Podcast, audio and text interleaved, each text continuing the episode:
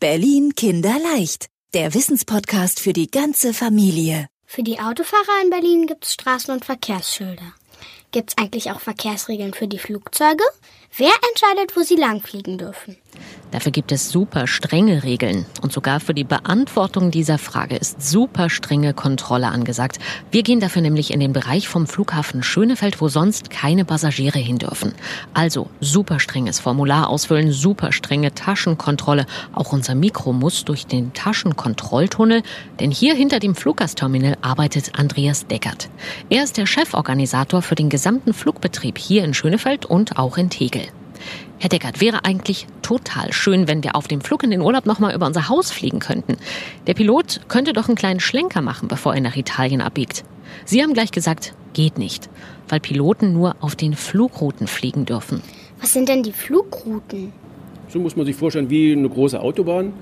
Und es gibt eine große Autobahn, die kommt so vom Süden und eine große Autobahn, die kommt so nach, aus dem Nordwesten.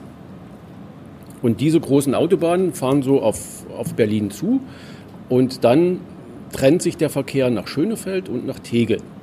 Und dann gibt es kleinere Straßen, so eine Art Bundesstraße, und die führen dann zu den einzelnen Flughäfen. Also die Wege äh, sind eigentlich vorher festgeschrieben. Trotzdem ist uns aufgefallen, dass die Flugzeuge überhaupt nicht immer gleich fliegen. Wenn man zum Beispiel in Pankow-Prenzlberg oder Wedding ist, da fliegen die Flugzeuge manchmal in die eine Richtung und manchmal genau andersrum. Wie eine Einbahnstraße, wo es heute so rumgeht und morgen dann entgegengesetzt. Ist also doch nicht alles festgelegt, Herr Deckert? Es gibt einen Punkt, der ist nicht vorherbestimmt. Die Richtung, in welche es geht, die bestimmt der Wind. Man startet und landet immer gegen den Wind.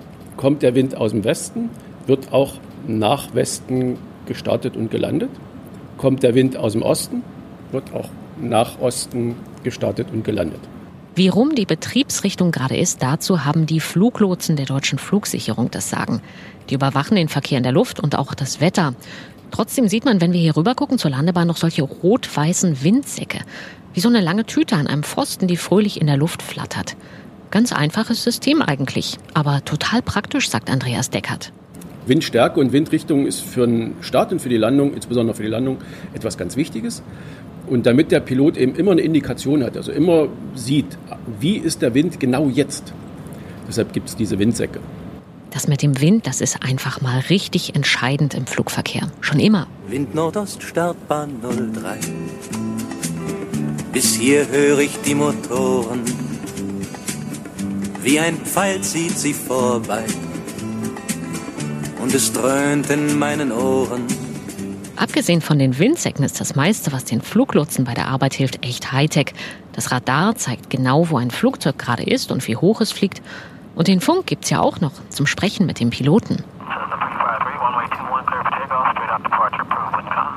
Denn abgesprochen werden muss ja einiges zwischen Pilot und Fluglotsen. Wann darf das Flugzeug auf die Startbahn rollen? Ist da gerade Platz? Funktioniert alles an Bord? Und nach einer Landung, an welche Parkposition kommt eigentlich das Flugzeug? Andreas Deckert erzählt, eigentlich wird das alles schon morgens in einen großen Plan geschrieben, aber andauernd kommt was dazwischen. Ein Flugzeug kommt zu spät oder wegen eines starken Gewitters wird eine kurze Start- und Landepause gemacht. Der Plan muss also immer angepasst werden. Gerade auch deswegen, weil so viele Flieger am Flughafen starten und landen wollen.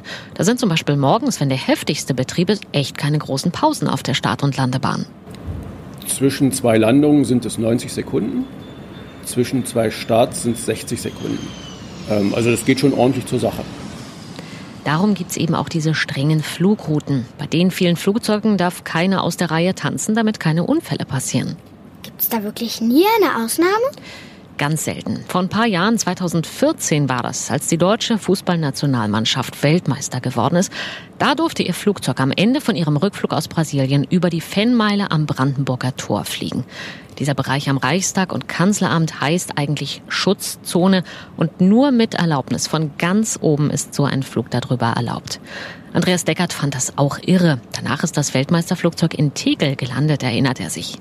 Die Ankunft der, der Nationalmannschaft mit einem extra bemalten Flugzeug 747 in Tegel. Das war schon toll. Für einen Fußballweltmeister muss man das, muss man das machen. Und ich glaube, das nächste Mal wird es diese Ausnahme geben, wenn Union deutscher Meister ist. Echt jetzt? Habt ihr das gehört, liebe Unioner?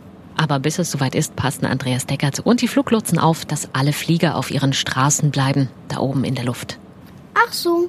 Berlin Kinderleicht, der Wissenspodcast für die ganze Familie.